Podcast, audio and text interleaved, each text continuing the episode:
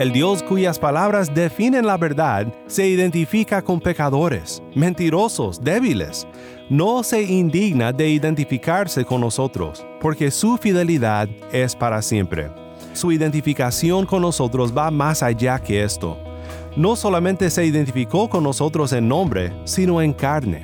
Dios en la persona del Hijo tomó forma humana, vivió en este mundo de pecado, caminó por el polvo de nuestras calles, experimentó las alegrías y enfrentó las dificultades que tú y yo conocemos, y lo hizo para tu redención.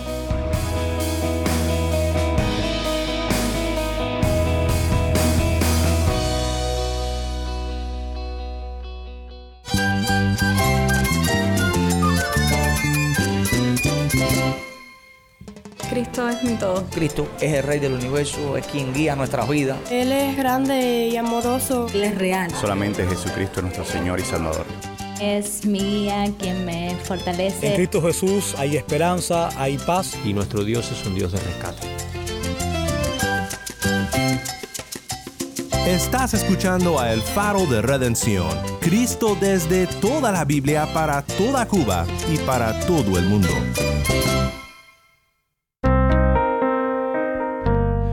Hola, soy el pastor Daniel Warren. Gracias por acompañarme aquí en El Faro. Qué bendición estar contigo en medio de otra semana. Y estamos en un estudio profundo de un pasaje muy central de la palabra de Dios. Éxodo 20, 1 al 17, los 10 mandamientos.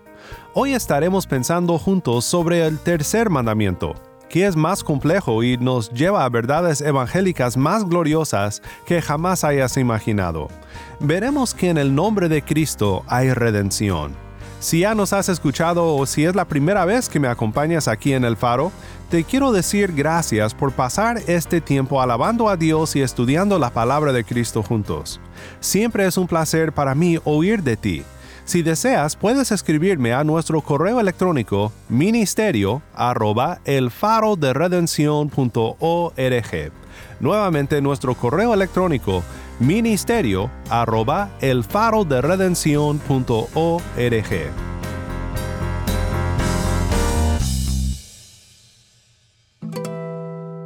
El faro de redención comienza ahora con esperanza de gloria. Canta sendas de paz.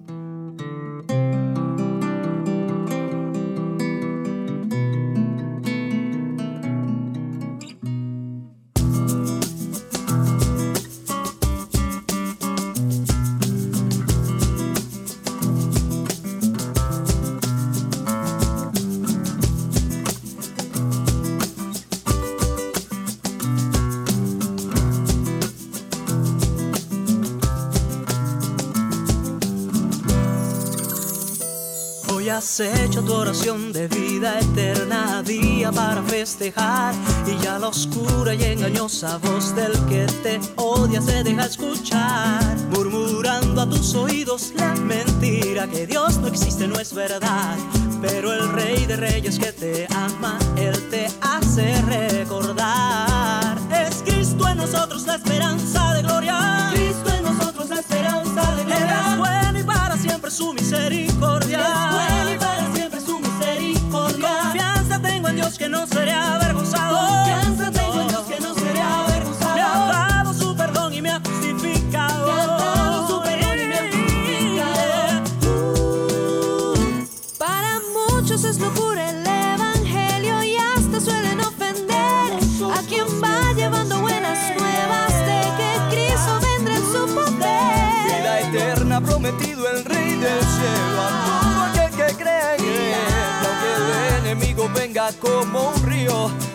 respuesta debe ser.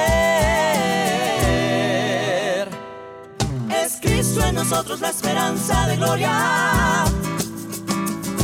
Es bueno y para siempre su misericordia. Confianza tengo en Dios que no seré avergonzado. Me ha dado su perdón y me ha justificado. Confusión, aflicción, son del diablo y no ignoramos su maquinación. Él nos quiere vencer con la tentación. Y hace tiempo que Dios vino y consumó la salvación, su victoria. A mi memoria viene la cruz del Calvario. Mi bandera. Mi justicia, mi sustento, mi pan Es diario. mi amigo y le predico y sé que pase lo que pase. Un día miré con él. En primera clase, el Dios de los cielos peleará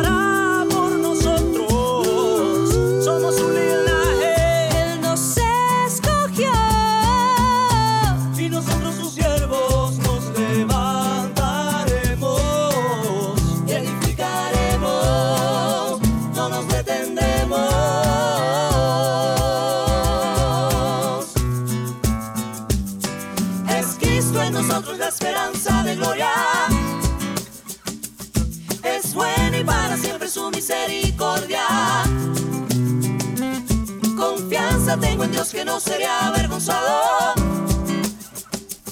Me ha dado su perdón y me ha justificado. Es Cristo en nosotros la esperanza de gloria. Es bueno y para siempre su misericordia. Confianza tengo en Dios que no seré avergonzado. Me ha dado su perdón y me ha justificado.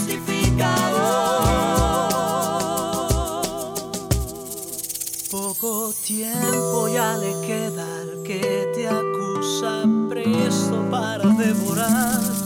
Si es posible a los escogidos que no velan ni oran sin cesar.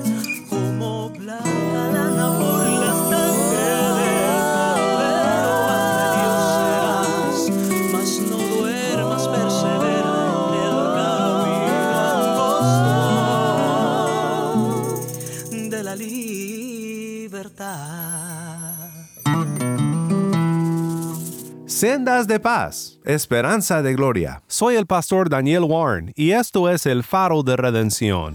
Cristo desde toda la Biblia para toda Cuba y para todo el mundo.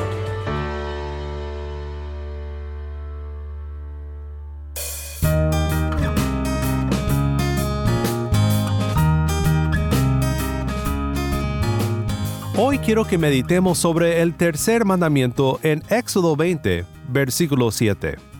No tomarás el nombre del Señor tu Dios en vano, porque el Señor no tendrá por inocente el que tome su nombre en vano.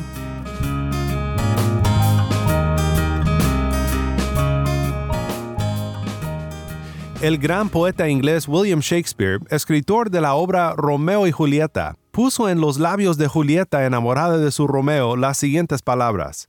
¿Qué hay en un nombre? Una rosa con cualquier otro nombre olería igual de dulce. La Biblia pone un gran énfasis en los nombres, sobre todo en el nombre de Dios. Esta importancia la vemos aquí en el tercer mandamiento. No es algo que debemos de tomar a la ligera. ¿Alguna vez has dicho la popular expresión, ay Dios mío? O el peor de todos, Diosito. Cuando el tercer mandamiento nos prohíbe tomar el nombre de Dios en vano, nos exige un uso santo, digno y reverente de su nombre. De hecho, los escribas del Antiguo Testamento preservaban la dignidad y la santidad del nombre de Dios con tanto cuidado que ni siquiera escribían el nombre completo con sus vocales para que no fuera pronunciado. Y cuando lo escribían, tomaban tiempo antes para purificarse, lavando su pluma y también sus cuerpos. Tal vez esto era demasiado, pero el punto es que reverenciaban su nombre. Recuerda que Jesús nos enseñó a orar, Padre que estás en los cielos, santificado sea tu nombre. Pero va mucho más allá de esto. Hoy quiero que pensemos en lo que la Biblia dice sobre el nombre de Dios y por qué tomar su nombre en vano es algo tan grave. Considera conmigo las siguientes tres verdades sobre el nombre de Dios. En el nombre de Dios hay excelencia. Salmo 8.1 dice, Oh Señor, Señor nuestro, cuán glorioso es tu nombre en toda la tierra, que has desplegado tu gloria sobre los cielos. La gloria, la excelencia del nombre de Dios nos mueve a alabarle. Salmo 30, versículo 4. Canten alabanzas al Señor ustedes sus santos y alaben su santo nombre. Salmo 61, 8. Así cantaré alabanzas a tu nombre para siempre, cumpliendo mis votos día tras día. Salmo 97, 12. Justos, alégrense en el Señor y alaben su santo nombre. Cuando pienso en el nombre exaltado y glorioso de Dios, su nombre que es digno de toda alabanza, de todo loor, pienso en las muchas maneras por las cuales el ser humano trata de hacer competencia con este nombre. En realidad, el primer pecado humano, la primera transgresión de los mandamientos, sucedió cuando el hombre quiso competir con el nombre de Dios. La carnada en el anzuelo de Satanás era esta. Ustedes serán como Dios. Génesis 3.5. Pero el anzuelo atrapó a la humanidad en su orgullo, y desde ese entonces la gran diferencia entre el santo nombre de Dios y el nombre pecaminoso de las personas se ha visto afectado de gran manera. Hay otra historia bíblica que nos ilustra la grandeza de su nombre en comparación con el nombre que el ser humano intenta hacer para sí mismo. Los descendientes de Adán y Eva intentaron edificar una torre que, según ellos, alcanzaría los cielos, y es muy interesante lo que dijeron sobre su propósito principal.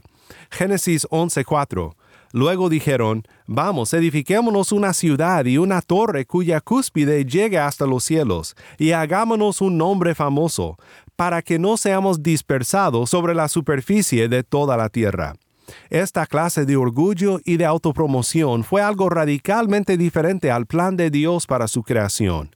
Un erudito del Antiguo Testamento dice acertadamente, la lujuria por un nombre no fue simplemente la expresión de una necesidad para identidad propia, ni solamente un deseo por fama amplia en alcance y duradera en tiempo, sino una búsqueda que desafiaba al cielo, buscando un nombre que presumía autonomía humana y autosuficiencia un nombre con la intención de reemplazar el nombre del Padre Creador, el derecho de nacimiento que el hombre despreció. La respuesta de Dios a esta búsqueda de los hombres que edificaron una torre subraya el segundo punto que quiero mostrarte, y es que en el nombre de Dios hay poder. Dice Génesis 11, empezando en el versículo 5, Pero el Señor descendió para ver la ciudad y la torre que habían edificado los hijos de los hombres. Y dijo el Señor, Son un pueblo y todos ellos tienen la misma lengua. Esto es lo que han comenzado a hacer, y ahora nada de lo que se propongan hacer les será imposible. Vamos, bajemos y confundamos allí su lengua, para que ninguno entienda el lenguaje del otro. Así el Señor los dispersó desde allí sobre la superficie de toda la tierra, y dejaron de edificar la ciudad. Por eso la ciudad fue llamada Babel, porque allí el Señor confundió la lengua de toda la tierra, y de allí el Señor los dispersó sobre la superficie de toda la tierra. Los hombres buscaban un nombre glorioso y exaltado, pero Dios descendió, en una muestra de gran poder de su nombre, confundió y dispersó a la humanidad de su insensata búsqueda. La torre que debían de haber buscado no fue creada por manos humanas. La torre a la que debían de haber huido es el nombre del Señor. Dice Proverbios 18:10, el nombre del Señor es torre fuerte. A ella corre el justo y está a salvo. Puede que digas, bueno, yo no pienso construir una torre en mi propio nombre. No sé qué tiene que ver todo eso conmigo. Pero la realidad es que el mismo anzuelo de Satanás nos tienta a todos con el cebo de la fama, el prestigio y el reconocimiento. Cuando decimos que somos creyentes, pero en nuestro diario vivir vivimos para nuestro nombre, esta es una transgresión grave del tercer mandamiento. Hemos tomado el nombre de Dios en vano cuando decimos que somos el pueblo de su nombre, pero vivimos para la gloria de nuestro nombre.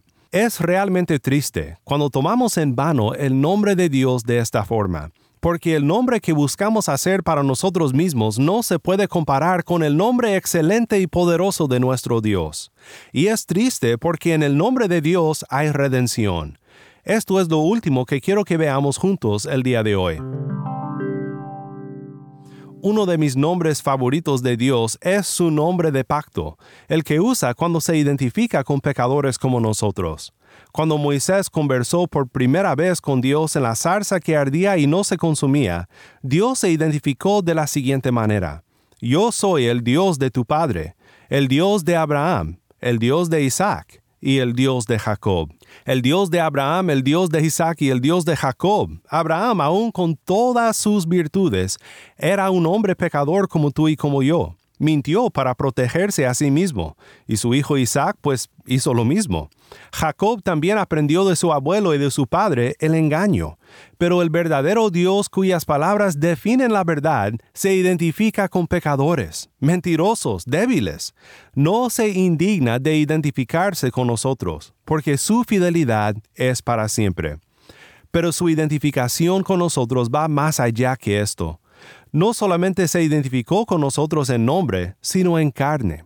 Dios en la persona del Hijo tomó forma humana, vivió en este mundo de pecado, caminó por el polvo de nuestras calles, experimentó las alegrías y enfrentó las dificultades que tú y yo conocemos, y lo hizo para tu redención. Vivió una vida de perfecta obediencia a la ley de Dios para personas como Abraham, Isaac y Jacob, para personas como tú y yo, y no solo vivió la vida que no pudimos vivir, sino que murió la muerte que nosotros merecemos. Todo esto lo hizo y al cumplir su misión, pues ¿qué nos dice Filipenses 2? Por lo cual Dios también lo exaltó hasta lo sumo, y le confirió el nombre que es sobre todo nombre, para que al nombre de Jesús se doble toda rodilla de los que están en el cielo, y en la tierra, y debajo de la tierra, y toda lengua confiese que Jesucristo es Señor, para gloria de Dios Padre. Todo esto lo hizo para la gloria del nombre de su Padre, y recibió el nombre que es sobre todo nombre mi amigo que aún no conoces a Cristo, déjame decirte, ningún nombre que deseas hacer para ti mismo se puede comparar con el nombre de Cristo. Y es en su nombre que Dios está a tu favor cuando te arrepientes y te aferras a Él para el perdón de tus pecados. Arrepiéntete ahora mismo, clama a Cristo, y Él pondrá su nombre sobre ti. Te salvará de tus pecados y te limpiará de toda maldad. Mi hermano, te quiero exhortar a que nunca tomes el nombre de Cristo en vano, diciendo el domingo en la iglesia que eres cristiano, pero de lunes a viernes desconfiando de su promesa, dudando de su bondad y negando a Cristo ante los demás.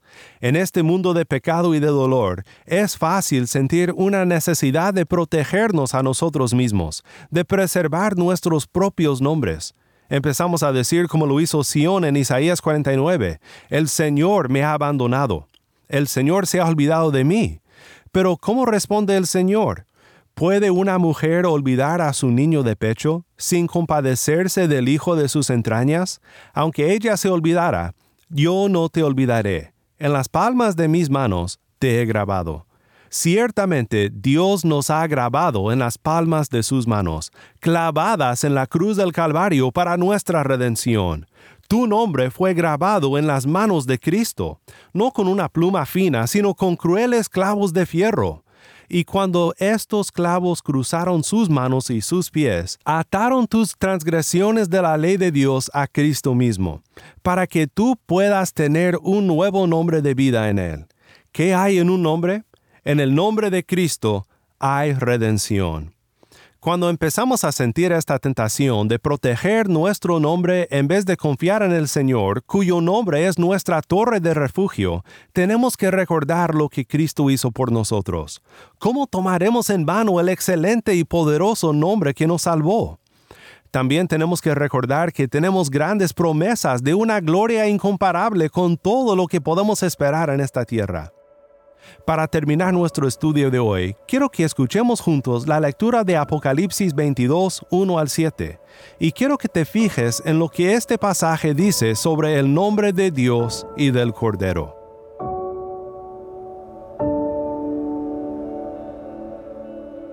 Después el ángel me mostró un río de agua de vida, resplandeciente como cristal, que salía del trono de Dios y del Cordero, en medio de la calle de la ciudad y a cada lado del río estaba el árbol de la vida, que produce doce clases de fruto, dando su fruto cada mes, y las hojas del árbol eran para sanidad de las naciones.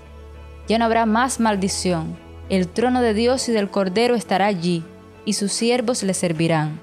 Ellos verán su rostro y su nombre estará en sus fuentes, y ya no habrá más noche, y no tendrán necesidad de luz de lámpara ni de luz del sol, porque el Señor Dios los iluminará y reinarán por los siglos de los siglos. Y me dijo, estas palabras son fieles y verdaderas. El Señor, el Dios de los espíritus de los profetas, envió a su ángel para mostrar a sus siervos las cosas que han de suceder enseguida. Por tanto, yo vengo pronto. Bienaventurado el que guarda las palabras de la profecía de este libro.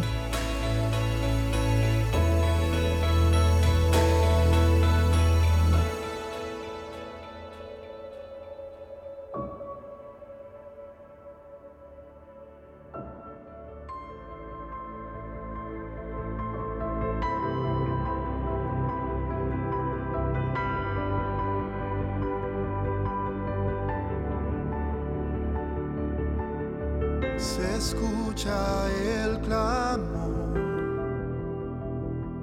la creación espera su liberación, el día glorioso en que el Señor quitará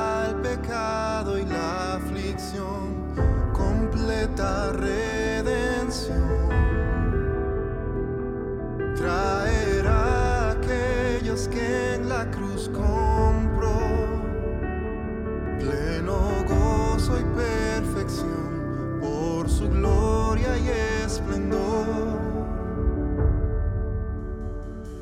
Cristo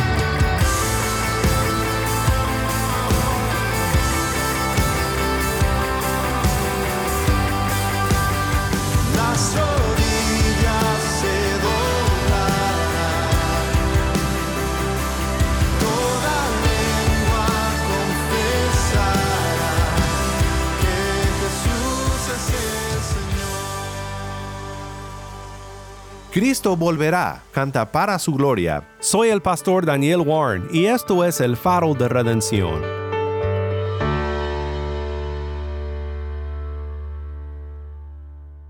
La verdad es que nuestros nombres antes de conocer a Cristo son pecaminosos y de mala reputación en el cielo. Pero gracias a Dios, los nombres de todo aquel que se arrodilla delante del trono de la gracia y recibe el perdón de Cristo están ahora escritos en el libro de la vida.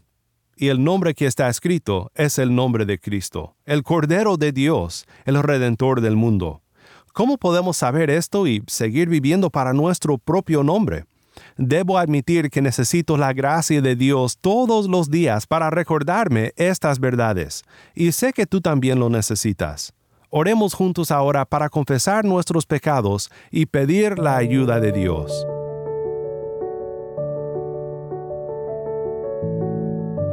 Padre Celestial, santo es tu nombre, exaltado en gloria sobre toda la creación.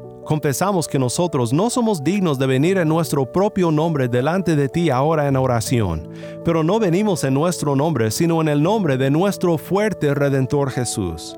Tantas veces hemos tomado tu nombre en vano cuando decimos que somos el pueblo de tu nombre, pero vivimos buscando el prestigio de nuestro propio nombre. Queremos ser un pueblo que vive para hacer famoso el nombre de nuestro Dios, sin avergonzarnos del Evangelio que hemos recibido. Ayúdanos a rechazar todo lo que nos desvía del camino de la santidad. Ayúdanos a dejar de construir torres para nuestra propia gloria, y ayúdanos a descansar en el refugio de la torre fuerte de tu nombre. Somos débiles, pecaminosos y rebeldes. Somos personas que necesitamos recordar todos los días el Evangelio y el gran precio que Cristo pagó para rescatarnos, tomando la deuda que estaba en nuestro nombre sobre Él mismo, para que nosotros podamos recibir su nombre puesto en amor y gracia sobre nosotros. Recuérdanos siempre del futuro que le espera al creyente, cuando un día veremos a nuestro Dios y al Cordero cara a cara, viviendo con Él para siempre. En su bendito nombre oramos. Amén.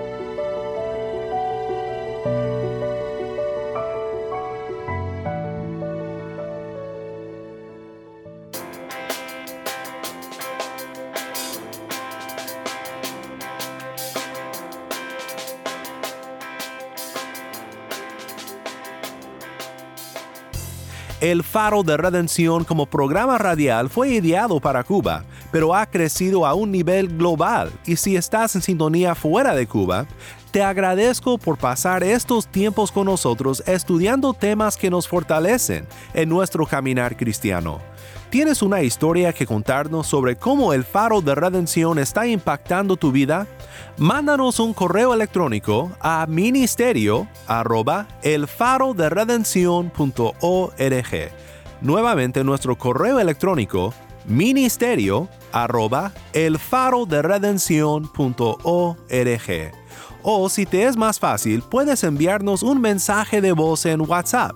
Nuestro número es 1786-373-4880. Nuevamente nuestro número de WhatsApp 1786-373-4880.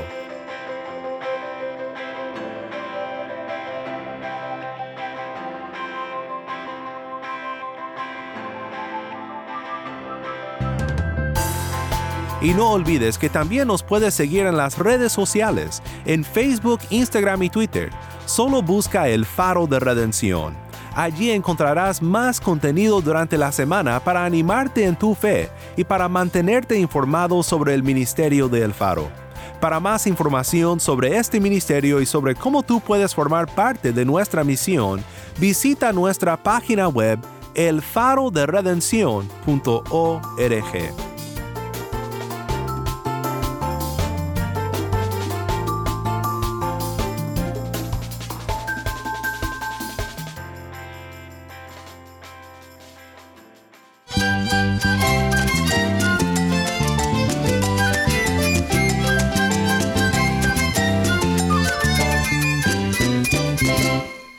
pastor Daniel Warren. Te invito a que me acompañes mañana en esta serie, Los 10 Mandamientos. La luz de Cristo desde toda la Biblia, para toda Cuba y para todo el mundo, aquí en el faro de redención.